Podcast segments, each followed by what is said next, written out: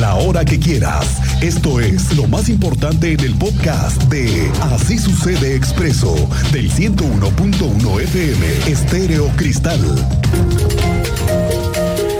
Oiga, pues qué le cuento que esta noticia creo que a todos nos indigna, al menos a mí sí. Como ser humano, la crueldad con la que a alguien se le hizo fácil pasarle un camión encima a cinco perros, le platico la mañana de ayer, cinco perros se encontraban jugando en medio de la calle, para ser exactos, en la calle de Francisco Villa, entre Cerro del Agua y Cerro del Patol, en la colonia Las Américas, y fueron atropellados por un desalineado social un chofer de un camión de carga pesada, dos perritos murieron en el lugar del accidente.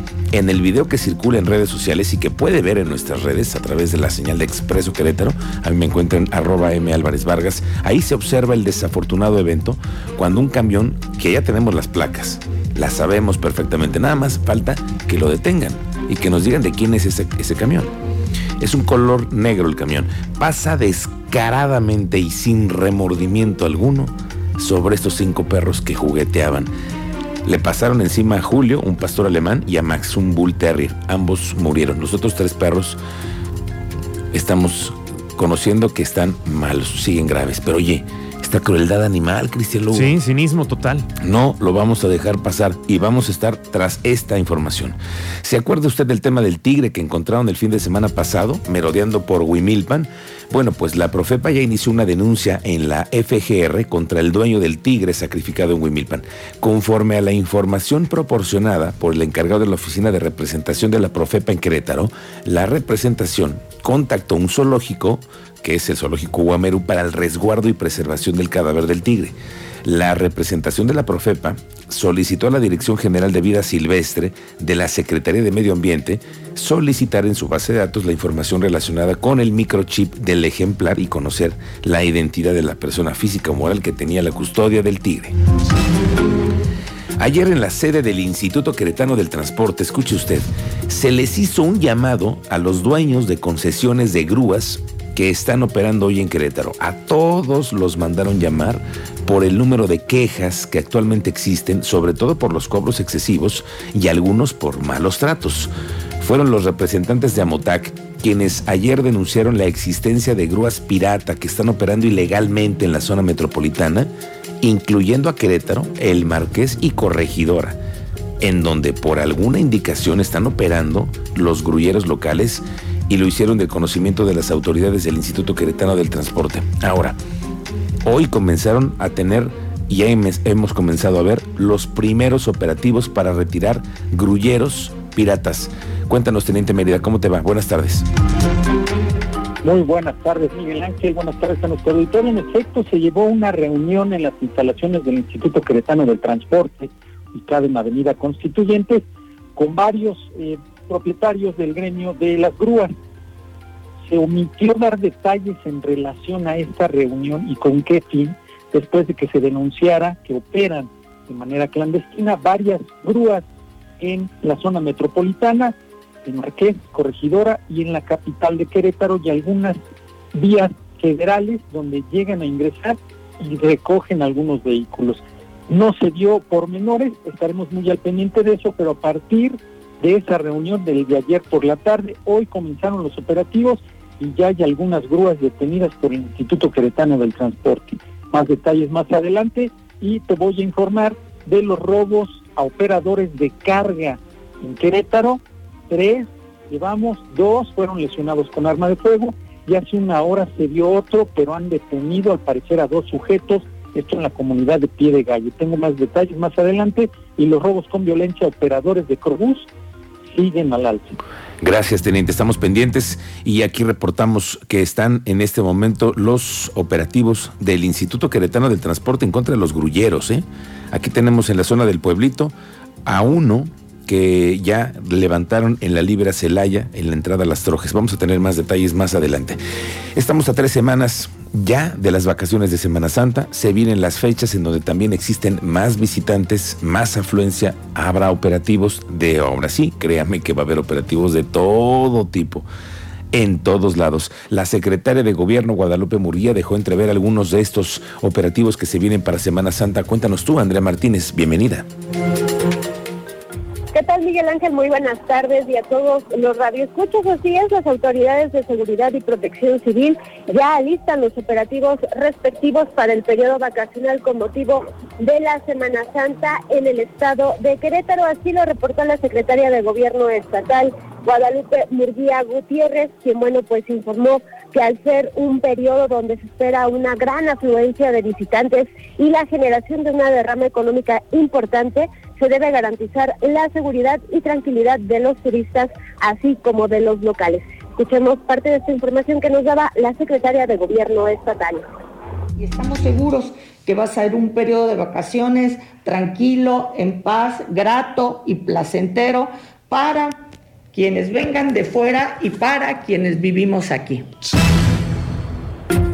Y bueno, por ello Murguía Gutiérrez señaló que trabajarán coordinadamente con los municipios, con la Coordinación Estatal de Protección Civil y las coordinaciones municipales, así como con la Policía Estatal y las Secretarías y Direcciones de Seguridad Pública municipales para diseñar los operativos pertinentes.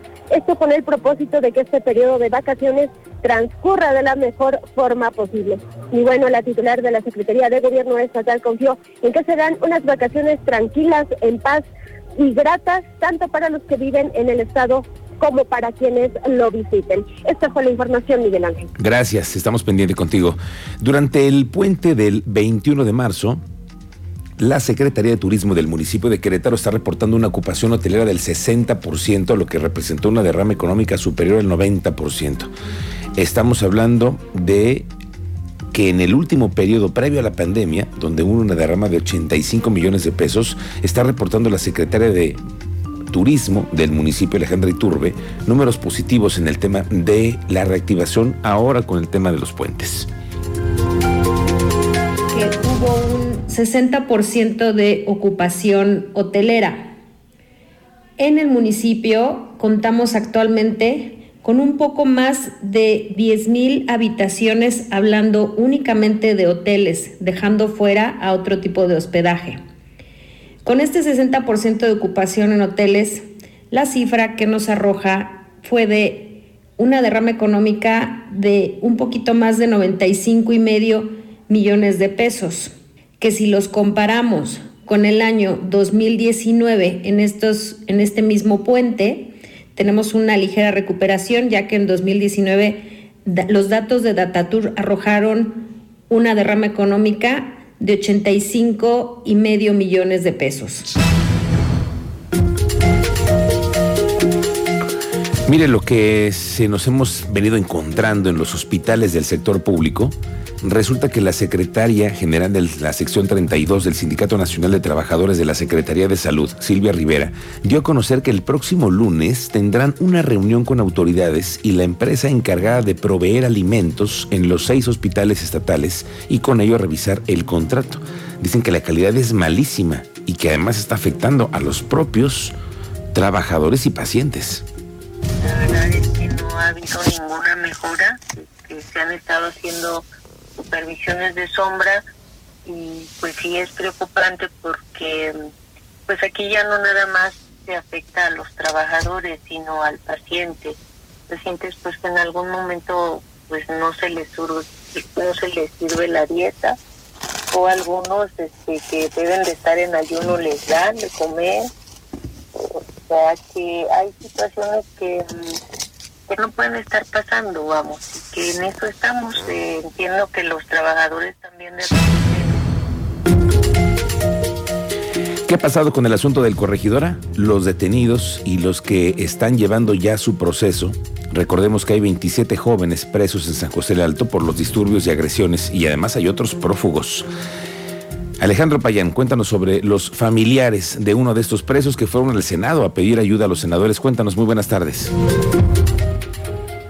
Sigo contigo, Lina. Hola, Alejandro. ¿Qué tal, Miguel Ángel? Muy buenas tardes. Pues efectivamente comentarte que la madre y la esposa de Cuauhtémoc Calindo, uno de los jóvenes eh, detenidos por los hechos violentos del pasado 5 de marzo en el de Corregidora y que se encuentra en proceso acusado por el delito de apología de la violencia, acudieron el día de ayer al Senado para pedir justicia ya que afirman que se encontraba trabajando durante el día de los lamentables incidentes. Si te parece, vamos a escuchar primero el comentario eh, de la esposa de este joven eh, padre de familia, se llama Andrea Acosta. Injusticia eh, el cómo la fiscalía ha estado exhibiendo a mi esposo, eh, señalarlo como participante de los hechos en el Estadio Corregidora, cuando él ni siquiera se encontraba ese día ahí, se encontraba trabajando. Mi esposo es un hombre trabajador, responsable, padre de familia y pues lo único que, que quiero decir es que le quiero pedir al presidente Andrés Manuel López Obrador que no crea todo lo que le informa el gobernador Curi. Porque en el caso de mi esposo, es claro que le están fabricando un delito. Miguel Ángel, Miguel Ángel los familiares eh, comentan que aunque ya demostraron que el día del Club de la Reina en el estadio Cuauhtémoc se encontraba trabajando como mesero en un evento privado, fue detenido el 7 de marzo, por lo que se encuentra incomunicado hasta el momento de sus familiares. Pidieron que se haga justicia y se procese a los verdaderos culpables de estos hechos que registraron lamentablemente en el estadio, además de que los también hay funcionarios responsables que hasta el momento no han pisado la cárcel. Eh, y visiblemente afectada, la mamá de Cuauhtémoc denunció que durante la detención fueron incluso amenazados con armas largas por elementos de la fiscalía, incluso a una menor de cuatro años quien se encontraba con la familia en ese momento. Vamos a escuchar el testimonio de la mamá de Cuauhtémoc. Ha sido tanto la incompetencia de la fiscalía que después de 11 días de haber metido a la cárcel a mi hijo, acudieron a mi casa para ofrecerle la protección que mi hijo fue a solicitarles. Díganme si esto no es una burla. Yo estoy desesperada porque el día siguiente que acudí, yo acudí a Derechos Humanos a pedir su intervención y ni siquiera quisieron darme una copia de la queja que puse. Y es fecha que tampoco he recibido ni una visita para verificar el estado en que se encuentra mi hijo.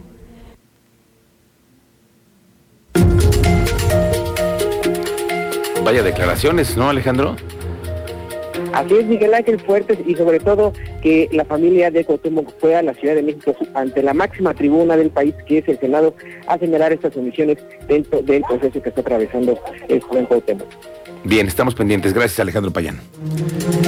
Oiga, pues hoy estamos también viendo, entrándole un tema que vemos todos los días en las calles, que es el tema de las aguas frescas. Mi querido Cristian Lugo, Sí, señor. ¿cuántos puestos existen de aguas frescas? Y de todo tipo las hay. Uh. Las de coco, las de piña colada, las de... te- Del tepache. el tepache, ese se me sí. antojó. Por ahí uno que otro.